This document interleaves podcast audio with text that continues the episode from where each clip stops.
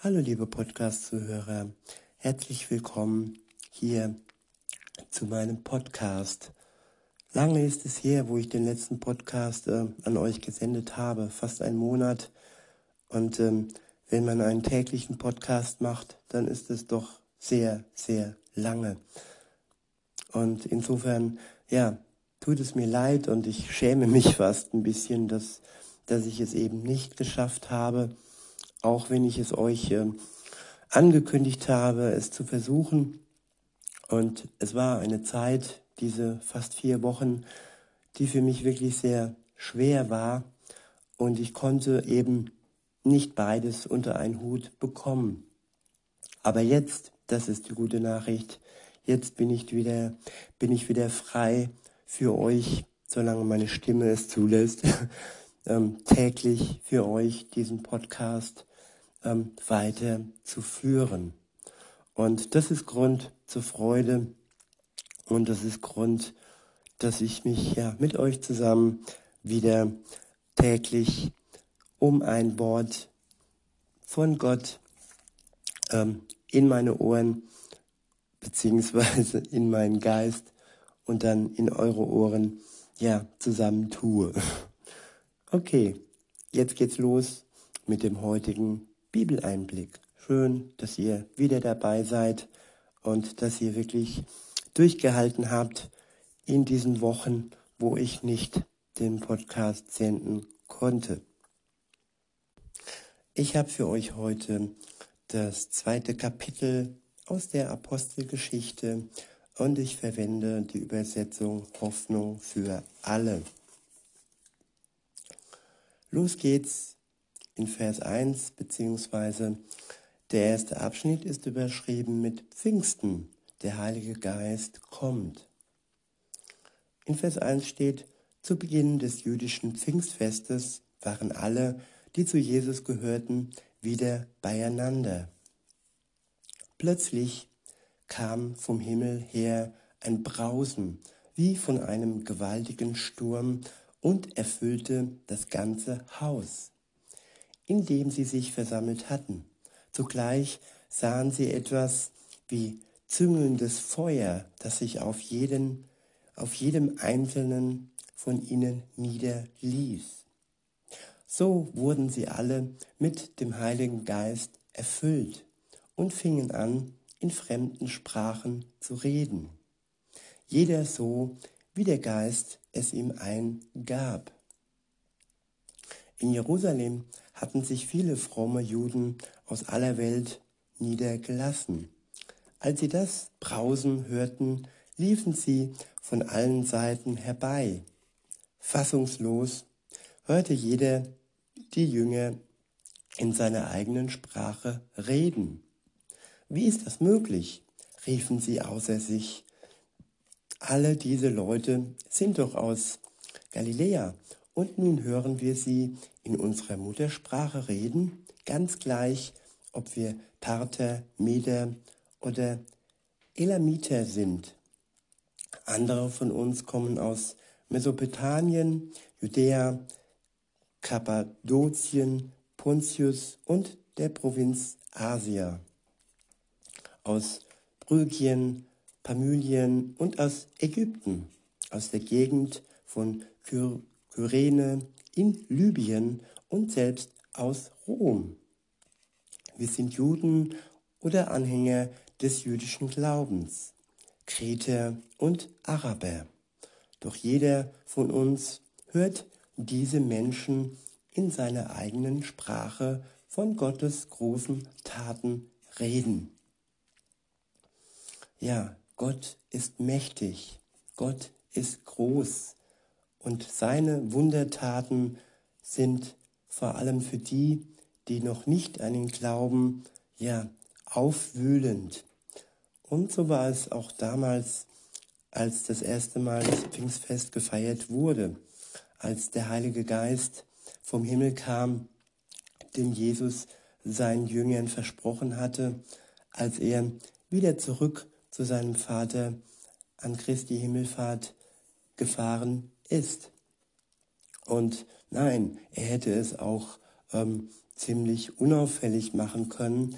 Aber nein, er machte eine richtig große Sache daraus und so dass auch die, die noch nicht an Jesus geglaubt haben, dieses Besondere erkannt haben, dass Gott mächtig ist und dass er durch den Heiligen Geist auch die Gabe der, des Zungengebets, der fremden Sprachen schenken kann und so etwas ganz Wunderbares macht. Weiter heißt es, was soll das bedeuten? Einige aber spotteten, die haben doch nur zu viel getrunken.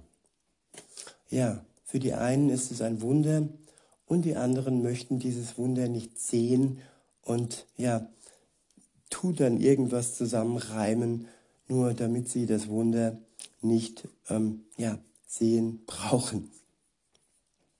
Der nächste Abschnitt ist überschrieben mit Petrus verkündet, Jesus ist der von Gott versprochene König. Da erhob sich Petrus mit den anderen elf Aposteln und rief der Menge zu. Hört her, ihr Leute aus Judäa und ihr Einwohner von Jerusalem. Ich will euch erklären, was hier geschieht. Diese Männer sind nicht betrunken, wie einige von euch meinen. Es ist ja erst neun Uhr morgens. Nein, hier erfüllt sich, was Gott durch den Propheten Joel vorausgesagt hat. Bei ihm heißt es, in den letzten Tagen, spricht Gott, will ich die Menschen mit einem Geist erfüllen. Eure Söhne und Töchter werden aus göttlicher Eingebung reden. Eure jungen Männer werden Visionen haben und die alten Männer bedeutungsvolle Träume. Allen Männern und Frauen, die mir dienen, will ich in jenen Tagen meinen Geist geben. Und sie werden in meinem Auftrag prophetisch reden. Ja, Gott stattet die aus, die ihren Dienst für ihn verrichten, die mit ihm zusammen sind, die mit ihm eine Beziehung haben und er gibt ihm alles, er gibt ihnen alles, was sie dazu benötigen, um ihn in der Welt groß zu machen. Ja, und sein Geist ist ein mächtiges Werkzeug. Er gibt Weisheit, er gibt Visionen, er gibt Träume, er gibt alles, was nötig ist, damit wir als Christen all die anderen, die noch nicht an Jesus glauben, ähm, überzeugen können. Weiter heißt es in Vers 19, am Himmel und auf der Erde werdet ihr Wunderzeichen sehen.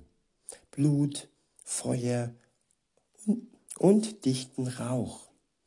Die Sonne wird sich verfinstern und der Mond blutrot scheinen, bevor der große und schreckliche Tag kommt, an dem ich Gericht halte.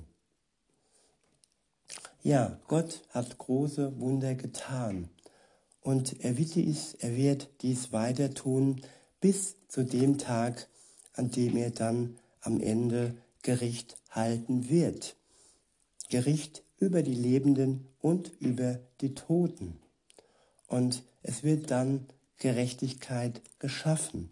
All das Ungerechte, das es jetzt im Moment noch gibt, all das Leid, das Menschen von anderen Menschen erfahren, weil sie ja, ihre Macht spüren und weil andere sie unterdrücken, sie belügen, bespotten oder gar sogar umbringen.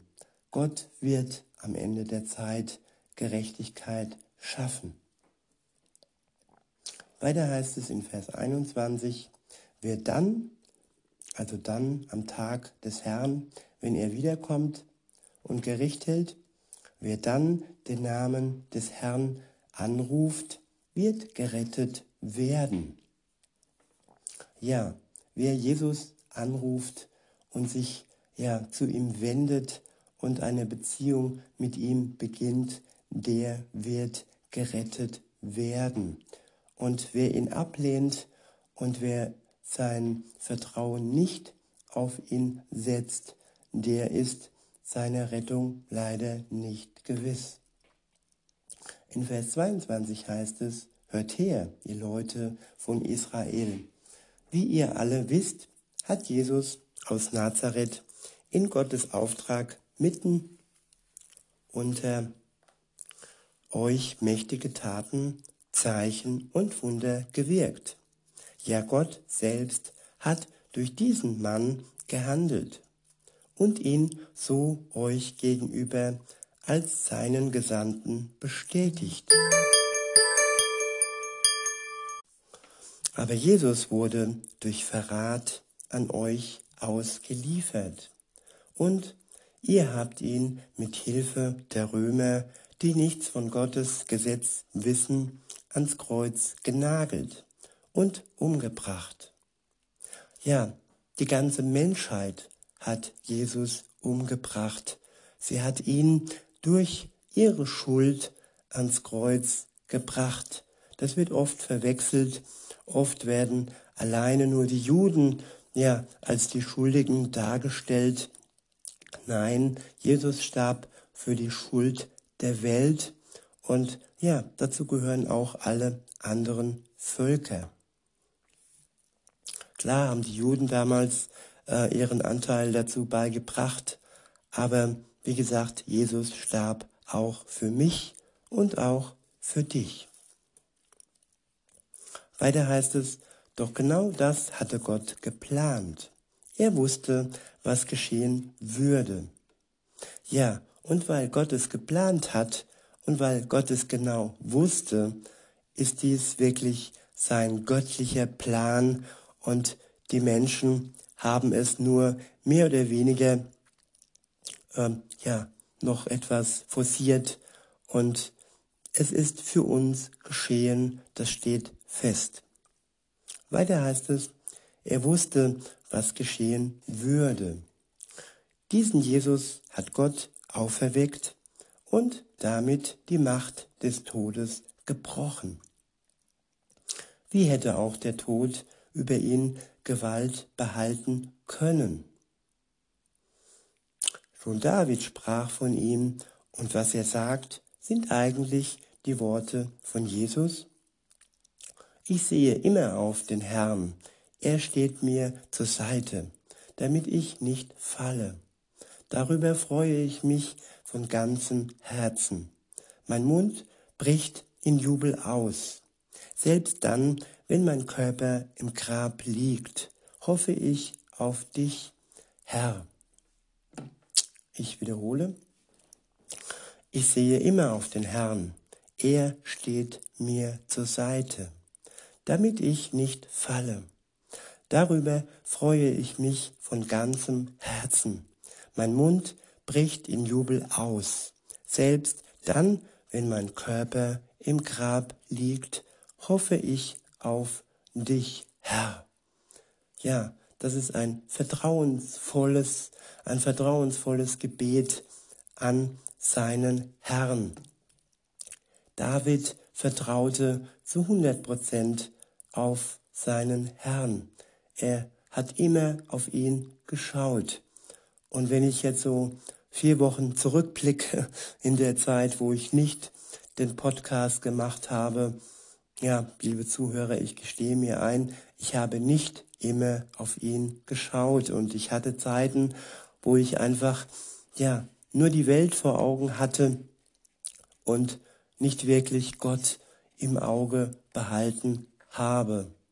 Und im Endeffekt spürt man das dann am eigenen Körper, man wird immer schwächer, immer schlapper und ja, man kommt an seine Grenze, man bekommt nicht täglich neue Kraft, so wie jetzt und hier und heute, wo ich mit euch zusammen ja die Bibel erkunde und wieder neue Kraft schöpfen kann, auch durch euch, weil ich das für euch und mit euch tue. Ich wiederhole nochmal dieses persönliche Gebet von David zu Gott, seinem Herrn, und fahre dann fort. Ich sehe immer auf dich, ich sehe immer auf den Herrn. Er steht mir zur Seite, damit ich nicht falle. Darüber freue ich mich von ganzem Herzen. Mein Mund bricht in Jubel aus. Selbst dann, wenn mein Körper im Grab liegt, hoffe ich auf dich, Herr. Denn du wirst mich nicht dem Totenreich überlassen und mich nicht der, der Verwesung preisgeben. Ich gehöre ja zu dir. Du zeigst mir den Weg, der zum Leben führt. Du beschenkst mich mit Freude, denn du bist bei mir. Ich wiederhole, du zeigst mir den Weg, der zum Leben führt. Du beschenkst mich mit Freude, denn du bist bei mir. Ja, so sollte eine Beziehung mit Gott sein, dass wir uns von ihm den Weg zeigen, den Weg, der in die Ewigkeit führt, weg aus der Verdammnis und weg aus der Preisgabe zur Verwesung. Wenn wir an Jesus glauben, dann ist unsere Seele gerettet, dann werden wir nicht der ewigen Verdammnis preisgegeben, weil er zu uns gehört. Und er zeigt uns den Weg zum ewigen Leben. Er beschenkt uns mit Freude, denn er ist bei uns. In Vers 29 heißt es, liebe Brüder und Schwestern, lasst mich ganz offen zu euch sprechen. Unser großer Stammvater David ist gestorben und er wurde begraben. Sein Grab kann man heute noch bei uns sehen. Gott aber hat David mit einem Eid zugesagt, einer seiner Nachkommen werde als König regieren. Weil David ein Prophet war, hat er vorausgesehen, dass der Christus, der von Gott gesandte Retter, auferstehen würde. Von ihm sagte er, er wird nicht dem Totenreich überlassen und sein Körper wird nicht der Verwesung preisgegeben. Das ist mit Jesus geschehen. Gott hat ihn von den Toten auferweckt. Wir alle können es bezeugen. Nun hat Gott ihn zum Herrscher eingesetzt und ihm den Ehrenplatz an seiner rechten Seite gegeben. Jesus empfing vom Vater den Heiligen Geist, wie es vorausgesagt war, und gab ihn uns. Ja, er hat uns den Heiligen Geist geschenkt, denen, die an ihn glauben.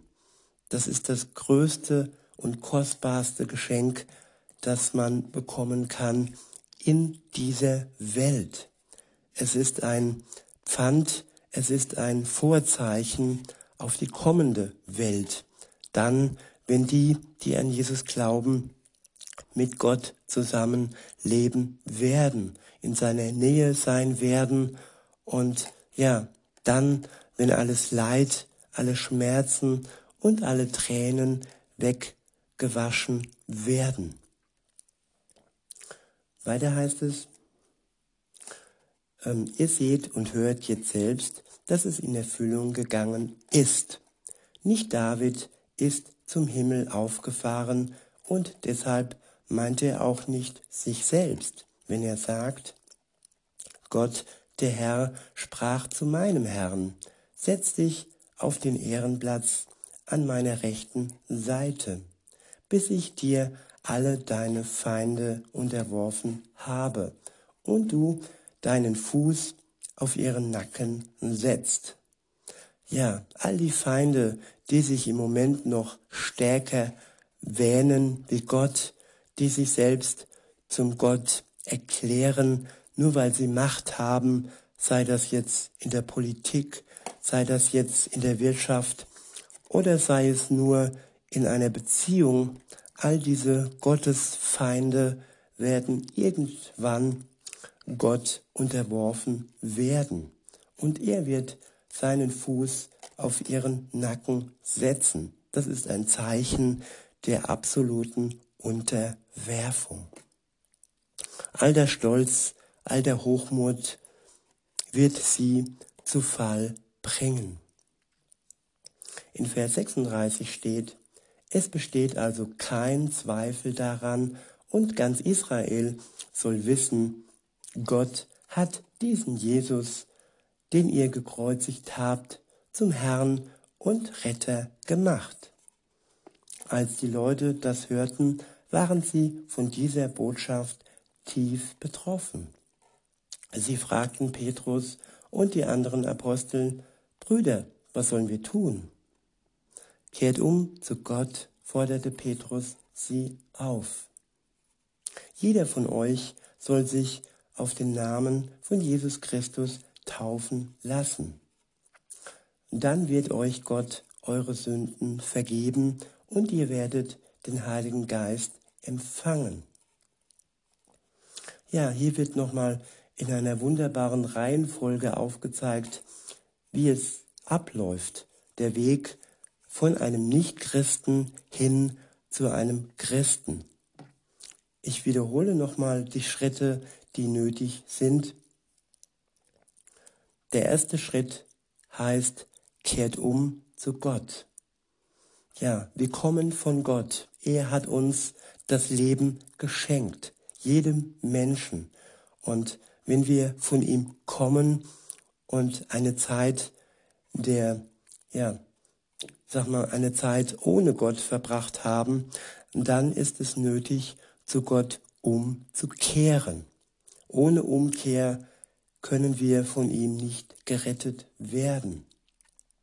Und Umkehr heißt auch Buße tun, dass wir die Zeit, wo wir ohne Gott unterwegs waren, wo wir fremde Götter hatten, ob das jetzt ja Mohammed oder ob das Buddha oder ob das sonst irgendeine Gottheit war, dass wir, dass wir das anerkennen und dass wir sagen, dass wir Gott untreu waren, dem Gott, von dem wir gekommen sind. Und wenn wir das anerkannt haben und ihm unsere Schuld auch bekannt haben, die wir begangen haben, dann kann der nächste Schritt kommen. Dann heißt es in Schritt zwei: jeder von euch soll sich auf den Namen von Jesus Christus taufen lassen. Ja, das ist praktisch die Hochzeit. Wenn wir uns zu jemand bekennen, wenn wir umkehren, wenn wir eine Liebesbeziehung eingehen, dann können wir durch die Taufe ein Siegel bekommen, genauso wie in der Ehe dies durch den Ehering besiegelt wird, so wird es in der Taufe ähm, besiegelt, dass wir zu Jesus Christus gehören. Die Taufe bedeutet ja das Untertauchen, dass wir mit Jesus Christus gestorben sind. Und das Auftauchen bedeutet, dass wir mit Jesus Christus wieder das ewige Leben geschenkt bekommen, durch ihn und durch seinen Tod. Das Auftauchen ist auch das Symbol der Auferstehung, die wir dann am Ende der Zeit ja erfahren werden. Weiter heißt es im nächsten Schritt, dann wird euch Gott eure Sünden vergeben und ihr werdet den Heiligen Geist empfangen. Ja, im letzten Schritt werden wir von Gott unsere Sünden weggenommen bekommen. Und wir bekommen dann ja nicht nur ja das Siegel der Taufe, sondern wir bekommen dann auch noch den Heiligen Geist geschenkt. Wir empfangen ihn und wir haben dann einen treuen Gefährten, der in uns lebt, der uns das Wort Gottes erklärt, der uns tröstet, der uns Weisheit schenkt und der uns mit ganz vielfachen Dingen ja beschenkt, jeden so wie er es braucht. In Vers 39 steht, Diese Zusage gilt euch, euren Nachkommen und den Menschen in aller Welt, die der Herr, unser Gott, zu sich, äh, zu sich herbeirufen wird. Ja, wenn du, liebe Zuhörerin, wenn du, lieber Zuhörer, heute den Ruf Gottes verspürst, dann antworte ihm und dann mach klar Schiff und klare Sache mit ihm, denn er liebt dich und er ist bereit für dich, wenn du es auch für ihn bist. In Vers 40 heißt es, Petrus sprach noch lange mit ihnen und forderte sie eindringlich auf. Lasst euch retten vor dem Gericht Gottes, das über diese verdorbene Generation hereinbrechen wird. Viele Zuhörer nahmen die Botschaft von Petrus an und ließen sich taufen. Die Zahl der Gläubigen wuchs an diesem Tag um etwa 3000. Der nächste Abschnitt ist überschrieben mit die erste Gemeinde. In Vers 42 steht, alle, die zum Glauben an Jesus gefunden hatten, ließen sich regelmäßig von den Aposteln unterweisen und lebten in enger Gemeinschaft. Ja, sich unterweisen lassen von denen, die ja mit der Gabe der, des Lehrens und der Unterweisung ausgestattet sind und in enger Gemeinschaft leben mit anderen Gläubigen, die genauso auf dem Weg sind. Weiter heißt es, sie feierten das Abendmahl und beteten miteinander. Das Abendmahl ist ein Gedächtnismahl. Es erinnert an den Tod Jesu. Und das Gebet ist, ja, die Zwiesprache, das Gespräch, der, vertrauensvolle Austausch zwischen dir und Gott. In Vers 43 heißt es, eine tiefe Ehrfurcht vor Gott erfüllte alle Menschen in Jerusalem und er wirkte durch die Apostel viele Zeichen und Wunder. Die Gläubigen lebten wie in einer großen Familie. Was sie besaßen, gehörte ihnen gemeinsam. Wenn es an irgendetwas fehlte, war jeder gerne bereit, ein Grundstück oder andere, anderen Besitz zu verkaufen und mit dem Geld den Notleidenden in der Gemeinde zu helfen. Tag für Tag kamen die Gläubigen einmütig zum Tempel zusammen und feierten in den Häusern das Abendmahl. Großer Freude und mit aufrichtigem Herzen trafen sie sich zu den gemeinsamen Mahlzeiten. Ja, in großer Freude und mit aufrichtigem Herzen. Das ist keine geheuchelte, kein geheuchelter Glaube. Das waren keine Namenschristen, die nur auf dem Papier Christ waren oder die mal als Kind getauft wurden, als Säugling. Nein, sie waren mit ihrem ganzen Herzen bei der Sache und hatten eine ganz enge Liebesbeziehung mit Gott. Weiter heißt es, Sie lobten Gott und waren im ganzen Volk geachtet und anerkannt. Die Gemeinde wuchs mit jedem Tag, weil der Herr viele Menschen rettete. Ja, das waren die Worte, die Verse für heute. Und wie gesagt, ich freue mich, dass ihr mir treu geblieben seid, dass ihr dabei geblieben seid oder auch wenn du heute neu und das erste Mal zugehört hast, dann freue ich mich natürlich auch. Und ich sage, bis denne, bis morgen.